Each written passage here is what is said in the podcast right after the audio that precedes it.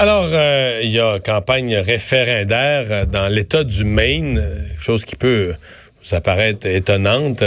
et l'enjeu, c'est de savoir est-ce que oui ou non on laissera passer cette ligne électrique qui devait initialement passer au New Hampshire. Non, on a décidé de, de, contourner le New Hampshire parce que là, il y avait d'autres types de problèmes, puis ils voulaient qu'on on enfouisse la ligne. Euh, ça a coûté très cher. Donc là, on essaie de, de, passer par le Maine. Et euh, le fait est que pour Hydro-Québec, et c'est là l'intérêt du Québécois, c'est des, Québécois, c'est stratégique. Euh, il faut pouvoir passer une ligne si on veut. On a des gros contrats avec le Massachusetts, puis on rêve d'en avoir avec l'État de New York, mais pour vendre l'électricité à des voisins comme ça, il faut une ligne qui permet, il faut des, pylônes, puis il faut une ligne électrique qui permet d'amener l'électricité sur place. Lynn Saint-Laurent, porte-parole d'Hydro-Québec, est là. Bonjour, Mme Saint-Laurent. Bonjour, Mario. Et là, vous nous parlez en direct du Maine, là. Oui, effectivement. Je, viens un peu plus souvent dans le Maine ces temps-ci. OK. Euh, qu'est-ce qui. Euh, d'abord, quel, est l'enjeu? Comment les gens là-bas voient ça? Quelle est la force du mouvement de contestation qui ne veut pas voir de ligne? Ben, en fait, euh, ce qu'on voit, c'est qu'il y a du, euh, il y a des, des, groupes de citoyens qui veulent pas voir euh, cette ligne dans leur cours et ont diverses inquiétudes. mais ce qui est plus inquiétant pour nous et dans l'ensemble du, du projet, et je vous dirais, vous parliez des, des, de l'importance d'avoir une ligne de transport pour acheminer l'énergie. Dans ce cas-ci, c'est l'énergie d'Hydro-Québec, mais je vous dirais que pour, pour toute ligne de transport, c'est un grand défi pour les entreprises qui veulent construire ces infrastructures-là c'est d'avoir, euh, euh, de passer à travers tout le processus qui est assez euh, complexe. Et on fait face à une opposition, je le disais donc, de citoyens qui veulent pas l'avoir dans leur cours, en quelque sorte.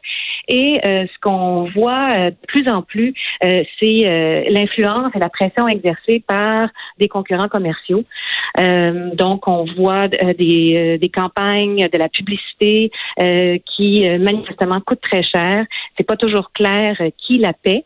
Euh, et puis, euh, c'est donc ces deux forces-là, des, des, des, des, petits groupes de citoyens qui sont mécontents, mais en parallèle, euh, une, une mouvance où on voit une concurrence commerciale, on voit des gros budgets, euh, ça crée finalement un mouvement d'opposition qui devient plus important. Et pour vous parler donc de, de cette mouvance-là, -là, aujourd'hui, on a appris que euh, finalement quelques entreprises gazières s'étaient inscrites, elles aussi, euh, un, comité politique pour dépenser et euh, influencer l'opinion publique dans le cadre de ce projet-là qui vise à amener de l'énergie propre produite euh, par le voisin du Nord vers la Nouvelle-Angleterre qui va aider à la, aux efforts de décarbonation.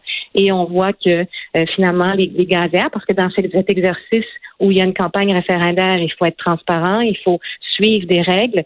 Et on a, on a vu aujourd'hui là, dans le registre des, des gazières que s'était créé un comité et qui vont euh, qui vont faire partie donc de de, de, de l'arène médiatique et, euh, et on, on, fait face à ça. Ouais. Euh, c'est beaucoup utilisé aux États-Unis, cette euh, méthode. J'ai hâte de voir comment ça va se produire. on a vu ça souvent, des groupes de pression ou des groupes euh, économiquement intéressés, là, des concurrents. Mais souvent, on comment dire, on, utilise des militants, on leur donne de l'argent, parce que comme si une compagnie gazière débarque avec ses gros sabots, euh, ça paraît mal, c'est préférable pour la, compagnie gazière de, donner son argent, de financer des groupes de citoyens qui ont l'air localement des, bons écologistes, euh, préoccupés par l'avenir de leur coin de terre, etc. Et euh, on, on les outille, eux, pour aller faire du, du trouble à un concurrent plutôt que d'attaquer le concurrent directement avec des arguments commerciaux. Ah, vous l'avez parfaitement euh, résumé. C'est beaucoup euh, de ce, ce, stratagème-là qu'on voit, surtout que euh, il y a une provision fiscale aux États-Unis qui protège les entités à but non lucratif de, de dévoiler qui sont les, les financiers de leurs activités. Alors, euh, avec cette, euh, cette protection-là, euh, c'est très difficile de savoir qui vient financer les activités de ces groupes-là. Fait qu'un petit groupe, un petit groupe de citoyens écologistes dépense des centaines de milliers de dollars, pour on est supposé pas trouver ça louche. Eh, exactement, exactement. Mais ça ça fait partie donc de cette de cette lutte qu'on doit mener. Et euh, là, on s'est, nous évidemment, on est présent dans le Maine depuis euh, euh, depuis plusieurs mois, effectivement, depuis que le, Massachusetts a, tourné son, son, son, choix vers le projet au Maine, étant donné les, les, écueils au, au, New Hampshire. Donc, on est présent. On, il faut il faut éduquer, il faut faut se présenter, il faut parler aux gens, aux Mainers, qui est Hydro-Québec, comment on travaille, notre énergie propre. Quand on dit qu'elle est propre, pourquoi elle est propre? C'est beaucoup d'éducation à faire et on le fait quand même depuis longtemps, mais dans un contexte où là maintenant les opposants ont entrepris cette démarche citoyenne et, et, et cherchent finalement à obtenir un vote euh, en novembre 2020 lors de l'élection présidentielle. Alors ça, c'est quelque chose qui se fait aux États-Unis. Hein. Euh, on présente des, des sujets sur lesquels on fait voter la population dans toutes les sphères de la société. Là, c'est pas juste en énergie. Et là, donc, eux ont euh, dans leur mire la présidentielle de 2020 pour finalement demander aux gens de, de défaire des décisions qui ont déjà été rendues dans le cadre du projet. Là, il nous reste des permis à obtenir, mais il y en a un, un gros, qu'on a obtenu. On a obtenu le feu vert euh, de ce qui est l'équivalent de la régie de l'énergie dans le Maine. Et c'est cette décision qu'on vise à défaire euh, par euh, ce vote-là. Donc, dans, étant donné qu'on est là depuis longtemps, là, et qu'il y a ce contexte de démarche référendaire, eh bien, il faut bien sûr, et on fait toujours ça, observer les, les lois et règles en place. On a inscrit, nous aussi, un comité parce que ce qu'on faisait avant, ce qui pouvait euh, nécessiter certaines dépenses euh, de déplacement, par exemple, euh, bien là, il faut les inscrire dans le cadre de ce, de ce comité. dépenses, Alors, on va observer les votre partenaire, là, parce que si Hydro-Québec vend au Massachusetts, c'est qu'il y a des acheteurs là-bas qui sont intéressés, qui ont trouvé que c'est une façon Hydro-Québec d'acheter de, l'électricité propre et à bon prix. Est-ce que vous êtes là-dedans? Est-ce que le, le, partenaire américain va contribuer à essayer de rassurer les gens du Maine? Oui, absolument. Le partenaire euh, a aussi créé euh, un comité. Euh, et c'est, la règle. On peut pas, à partir du moment où la population est appelée à voter sur sur quelque chose, sur une proposition, eh bien, toutes les parties qui vont être actives en termes de communication doivent s'inscrire et il y a une transparence à offrir. Il faut démontrer ce qui a été fait et surtout ce qui a été dépensé euh, dans le cadre des, des, initiatives de communication. Donc oui, euh, le partenaire Central Manpower a aussi inscrit euh, un comité dans le cadre de cette démarche-là. Et pour nous, c'est absolument essentiel. Il y a l'importance du projet et on y tient. On sait que c'est un projet qui est gagnant pour le Québec, mais également pour toute la région euh, du Nord-Est, parce que à partir du moment où on vient, euh, on vient éliminer finalement euh, la production d'énergie fossile parce qu'on amène une grande quantité d'énergie propre, ben, c'est gagnant pour pour tout le monde. Les, les GES, les gaz à effet de serre, ça reste pas isolé au-dessus d'un seul d'un seul État. C'est bénéfique pour l'ensemble de la région.